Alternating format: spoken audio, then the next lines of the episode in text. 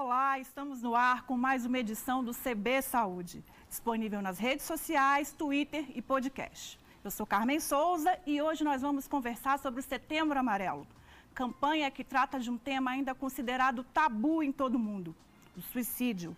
Para falar sobre um assunto que é tão silenciado e também tão delicado, nós convidamos o psicólogo clínico Renan Lira. Ele que também é mestre pelo programa de pós-graduação em Psicologia Clínica e Cultura da UNB e doutorando no tema. Bem-vindo ao CB Saúde, Renan. Obrigado pelo convite, Carmen. Eu que agradeço. Vamos conversar falando sobre o seu mestrado, né? Você pesquisou a relação entre o envelhecimento e o suicídio. Hoje, o Brasil vê essa realidade crescer cada vez mais e com grave silenciamento. Eu te pergunto, por que, que é tão difícil falar sobre um tema de um modo geral e também sobre o suicídio na terceira idade? Bom, Carmen, é, como você trouxe essa questão do aumento no número no Brasil, eu diria que esse aumento é global, né? No mundo inteiro a gente observa esse aumento nos casos de suicídio, especialmente na terceira idade. Bom, uh, quando a gente fala sobre a finitude, mortalidade, suicídio, são sempre temas muito delicados, muito difíceis da gente tocar. E o suicídio, se tratando de uma forma de morte ainda mais complexa, ainda mais difícil de você significar o que é esse fenômeno, é, ele se torna um tabu, ele se torna uma coisa muito difícil de entender, muito difícil também de falar. Entendi. É, os dados gerais é, são bem significativos e chamam bastante atenção. A OMS, por exemplo, fala de um suicídio a cada 40 segundos. Na sua investigação, você teve acesso ou chegou a dados que falam sobre o suicídio na terceira idade que também chamem a atenção? Uhum. Bom, é, puxando os dados da OMS, uh, a gente tem no Brasil o maior índice de suicídios dentro da população de pessoas idosas. Né? Por que eu estou trazendo os índices? Porque, em números gerais, uh, a população idosa não é a que mais morre por suicídio. Mas se a gente retomar lá a, a pirâmide etária, né, a gente vê isso muito nas aulas de geografia, em que a, a camada da população que tem o maior número de pessoas é jovens e adultos, enquanto a população idosa ela é menor. Uh, esses cálculos são feitos a partir do número de mortes por suicídio por 100 mil pessoas. Uh, o índice de suicídio em idosos no Brasil está ali, o último dado é de 2015, estava em cerca de 19,6 por 100 mil habitantes. 100 mil. Em comparação à média geral da população no Brasil, está ali entre 5 e 8 mortes por, por 100 mil pessoas por suicídio. Né? Se não me engano, é, tem uma variação nesse dado, mas é mais ou menos nesse índice. Entendi. É, os especialistas, eles gostam de ressaltar muito de que o suicídio não acontece do nada, né? É um processo, é um fenômeno, uma série de fatores que levam a pessoa a cometer esse ato. São, é, e aí tem os fatores de risco, né? A pessoa em condições de vulnerabilidade que indicam que ela possa cometer. No caso do idoso, quais seriam os fatores de risco mais significativos? Uhum.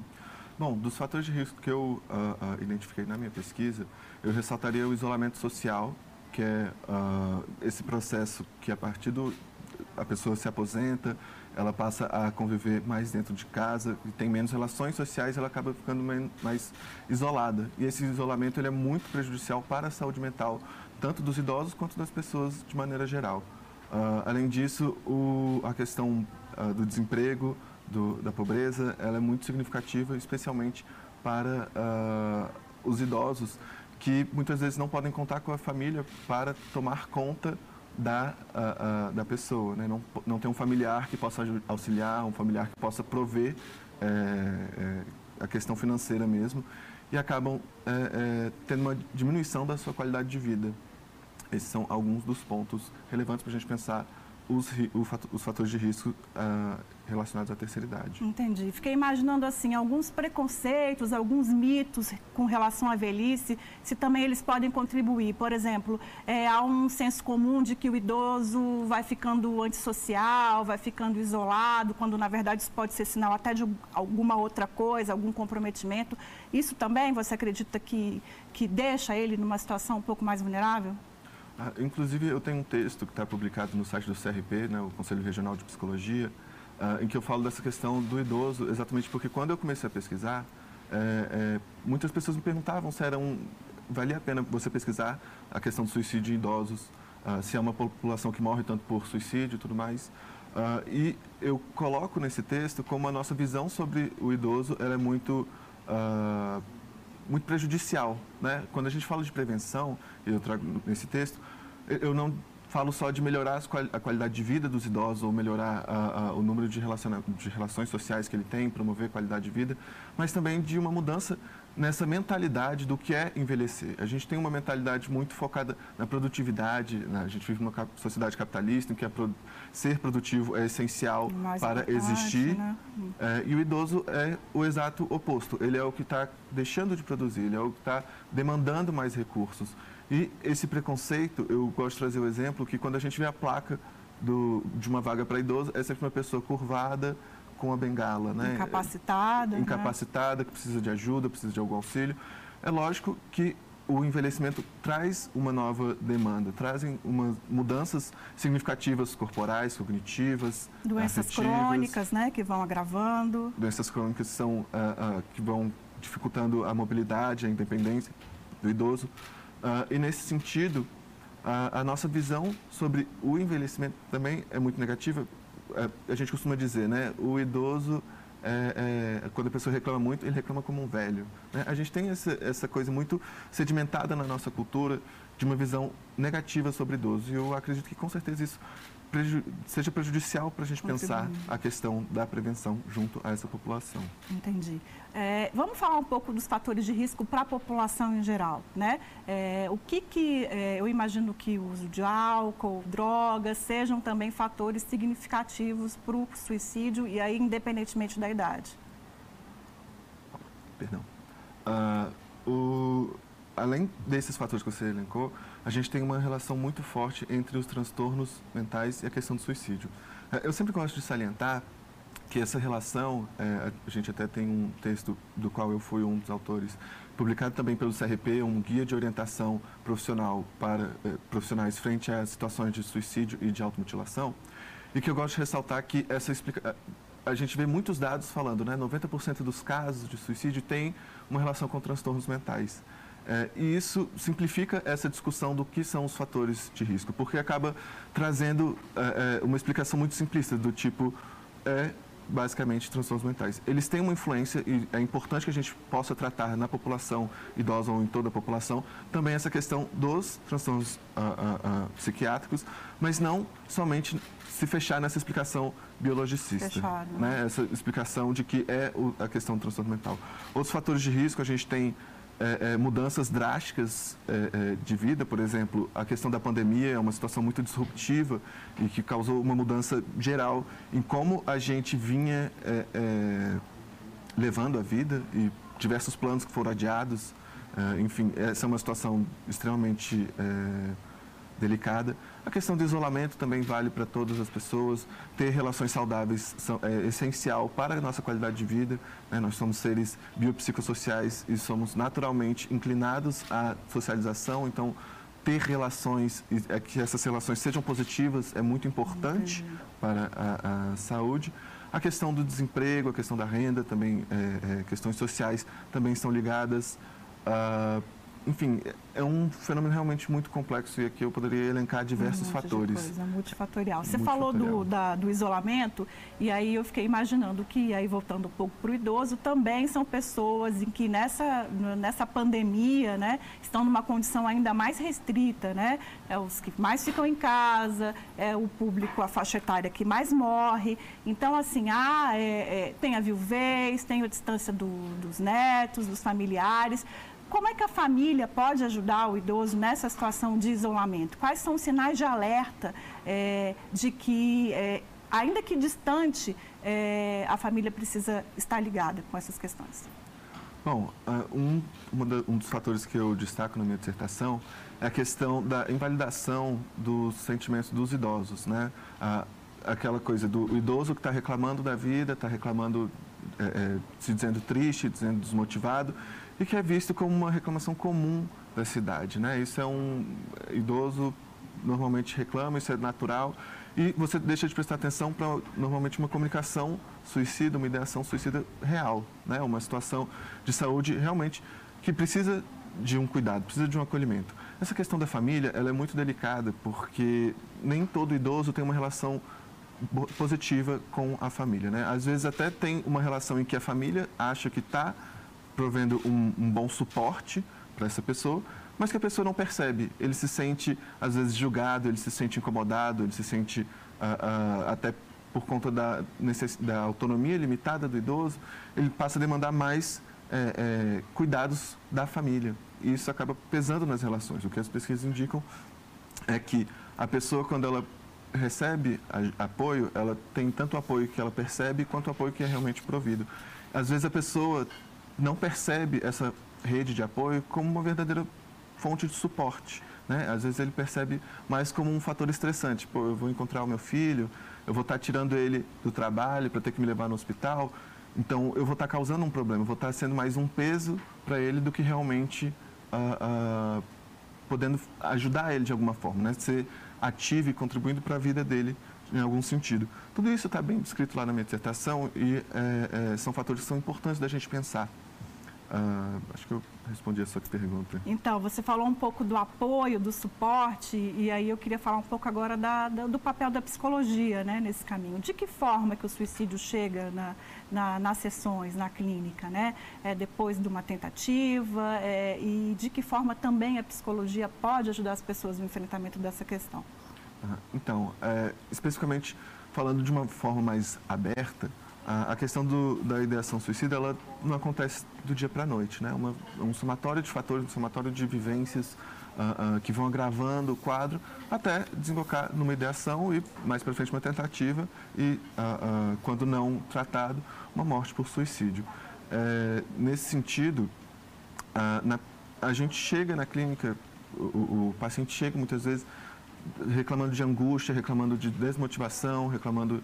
É, é, a gente fala de uma. Um, que dentro de uma progressão, né, isso é, um, é, mais um desenho didático do que realmente o que acontece, mas começa com um desejo de morte, né, um desejo de que queria descansar, queria dormir, não queria é, ter que passar pelo que está passando. Isso vai se desenvolvendo até um, um quadro mais grave, do tipo, eu queria morrer e essa pessoa que vai causar essa morte sou eu. Né? Então, a ideação suicida.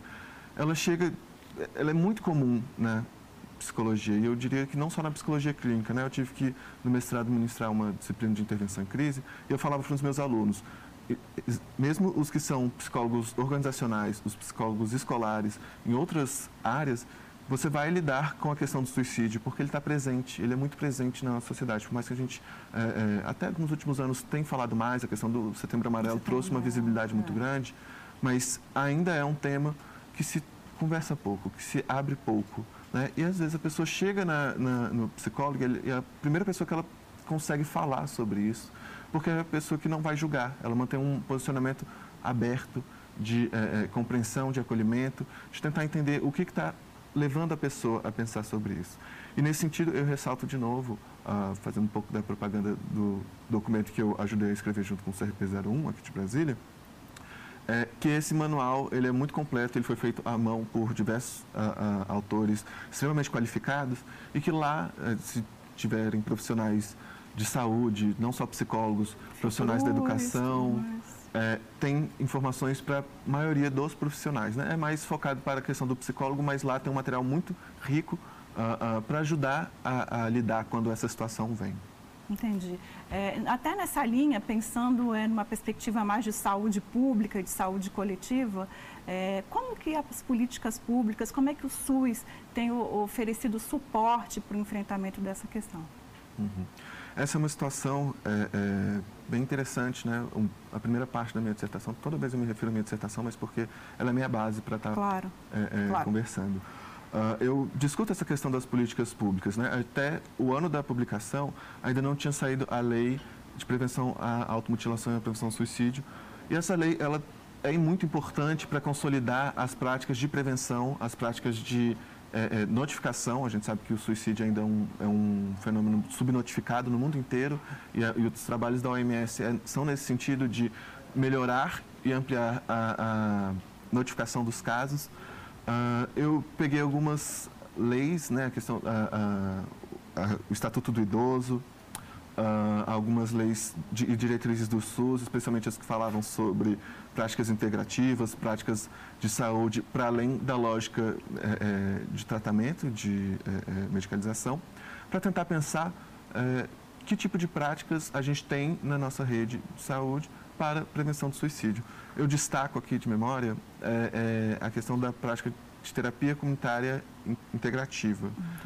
ela vem sendo usada muito em regiões do Nordeste e ela tem um, um, um, papel muito importante para é, empoderar e fortalecer as comunidades. E dentro dessas comunidades também os idosos. Né? Esse cuidado, esse, é, é essa possibilidade de uma rede de apoio ah, para além da família, além de fornecer outros vínculos. Né? As pessoas dentro desses grupos elas começam a formar novos vínculos. E essa é uma prática que tem estudos ah, já falando sobre é, a eficácia para a prevenção do suicídio. Entendi. É, e, inclusive, eu acredito que esse tipo de iniciativa, a gente foge um pouco é, daquele atendimento da psicologia tradicional, né, no consultório, que não é acessível para boa parte da população. Né? Quando você oferece esse tipo de, de alternativa, essas opções em que é, há uma coletividade, há um envolvimento maior das pessoas, às vezes a pessoa tem até mais facilidade para trazer essas questões mais delicadas é, e compartilhar isso com os profissionais de saúde. É, o, assim, eu vou trazer agora outra vez um pouco de uma crítica é, da minha formação como psicólogo mesmo. Eu acredito que a formação da psicologia ainda é muito pautada nessa lógica clínica clássica, né? De pensar a psicologia para atender um indivíduo, entender a pessoa que chega até o meu consultório, Uh, uh, e a gente peca um pouco em olhar essas outras formas de dar auxílio psicológico sem necessariamente se constituir como uma terapia é, é, convencional, né? uma terapia individual. É, inclusive, no meu, na minha dissertação, é, os idosos que eu usei, que eu pesquisei, né? usei não, usei é um pouco errado, mas que participaram do, do meu estudo, é, eles vinham de grupos terapêuticos que eu tinha alguma entrada, conhecia as pessoas que faziam parte e que foram convidados. Eu destaco entre eles o, a, o APTA, que, foi, que é o grupo, Núcleo de Mútuo Apoio a Pessoas Portadoras de é, Transtornos Afetivos, é, do qual eu fui voluntário durante um tempo, uh, em que lá eles têm um grupo de apoio formado por pessoas portadoras de, portadoras entre aspas, de um uhum. transtorno é, afetivo, especialmente a bipolaridade. E esse grupo é constituído por portadores para portadores, né? Entendi. Tem um papel do psicólogo, mas o psicólogo lá é mais um mediador, né? É mais um ponto de referência, um às vezes, para né? um coadjuvante. Né? O, o, presidente, é, é, é, as, a gestão administrativa é toda feita por usuários, né? Por, é, pelas pessoas protagonistas é, em relação à questão do transtorno afetivo. E é muito interessante porque as pessoas se engajam, elas, ele acontece todo sábado, estava acontecendo, né, por conta da pandemia, estava tá parado, mas ele acontece aos sábados na Faculdade de Medicina da UNB. É, quem quiser procurar, só procurar APTA no, no, no Google que você encontra. É, e ele é aberto para todo o público, Pode, podem ir é, os familiares também.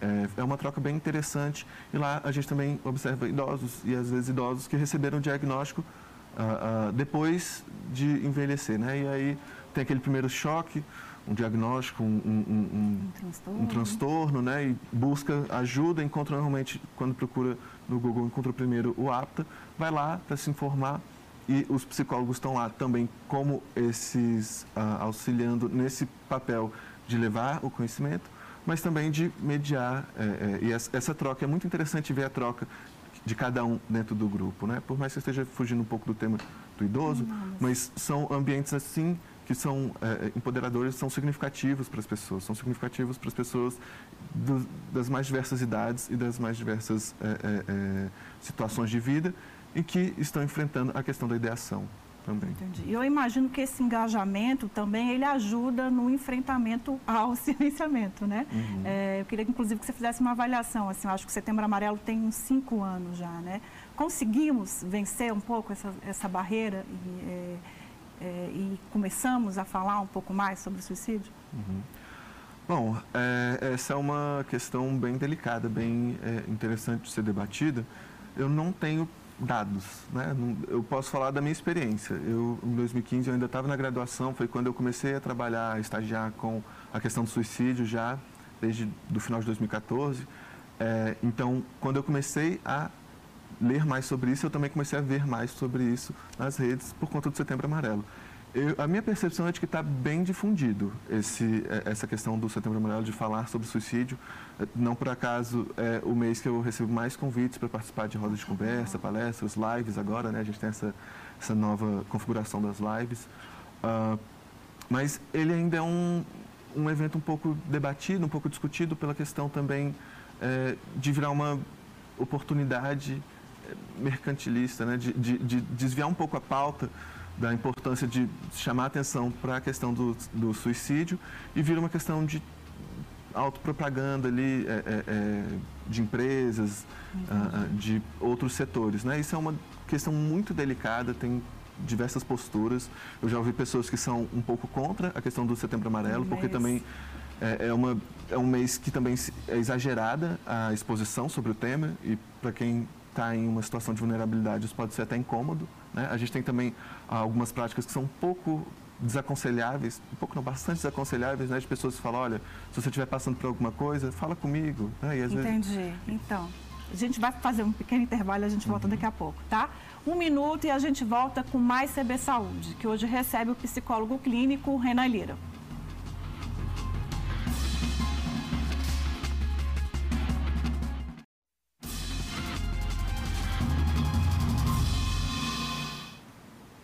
A gente volta com o segundo bloco do CB Saúde, que hoje recebe o psicólogo clínico Renan Lira. Renan, vamos continuar falando da pandemia, né? Porque uhum. acho que a gente está num momento de muita instabilidade psicológica, instabilidade mental. É, o idoso, sozinho em casa, ou então às vezes só com uma pessoa, com uma companhia, a gente no bloco anterior falou sobre o familiar ou o cuidador. E o idoso, o que, que ele pode fazer nesse momento de tanta restrição social para cuidar da sua saúde mental? Uhum. Bom, essa questão da pandemia ela ainda é uma questão muito nova, muito. É, é, a gente já está seis meses vivendo essa situação, mas uh, a gente ainda está encontrando formas de é, lidar com isso, né? Nesse sentido, é, eu gosto de ressaltar que um dos fatores de proteção para a ideação suicida, seja em idosos, em outras faixas etárias também, mas eu gosto de destacar, especialmente para o idoso, é a questão dos planos de vida. Né? Você ter planos para o futuro, você ter metas para o futuro. É, eu sei que a pandemia é uma situação completamente disruptiva, uh, uh, muito ruim, uh, abalou muita gente, ainda está abalando, tem pessoas que perderam entes queridos e tudo mais, mas é, tentar também aproveitar essa situação como uma janela de oportunidade, né? uma janela de oportunidade de mudar algumas práticas, rever uh, algumas práticas de vida. Né? É, eu comecei o doutorado exatamente no meio dessa pandemia é, e para mim foi muito positivo ter começado, uh, mesmo que à distância, dentro de casa, que é bem desmotivador, é, não é tão interessante quanto pessoalmente, mas porque é, me motivava a acordar todo dia com uma regularidade e dedicar algum tempo para fazer alguma coisa, né?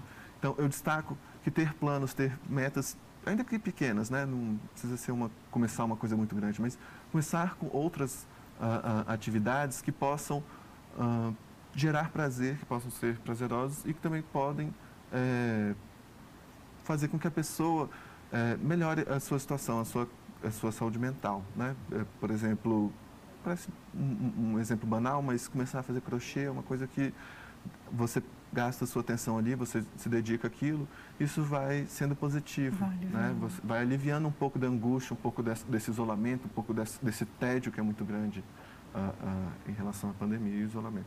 Entendi. Você falou de escolhas, é, e aí veio aqui a cabeça é, pensando no envelhecimento, né, e no processo, né, é, as escolhas feitas na juventude têm um impacto é, muito forte mais na frente, né, na velhice. Né?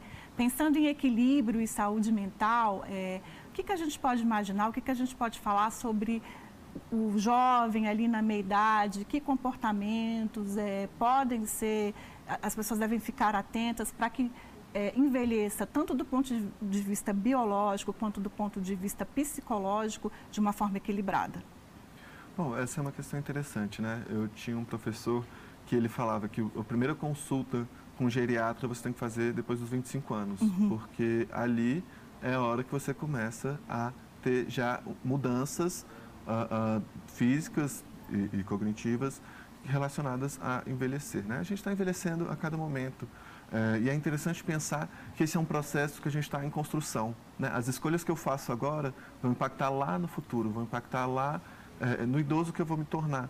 E nisso eu destaco a questão de começar a trabalhar a, a, a sua saúde emocional, sua saúde mental, desde cedo. Né? Buscar ajuda psicológica, buscar ajuda uh, uh, de profissionais de saúde, buscar se engajar com uh, atividades que promovam a saúde mental são todos fundamentais para que a gente chegue no futuro como idosos mais abertos, mais uh, dispostos a falar, mais eh, emocionalmente equilibrados e até mesmo mais realizados. Né?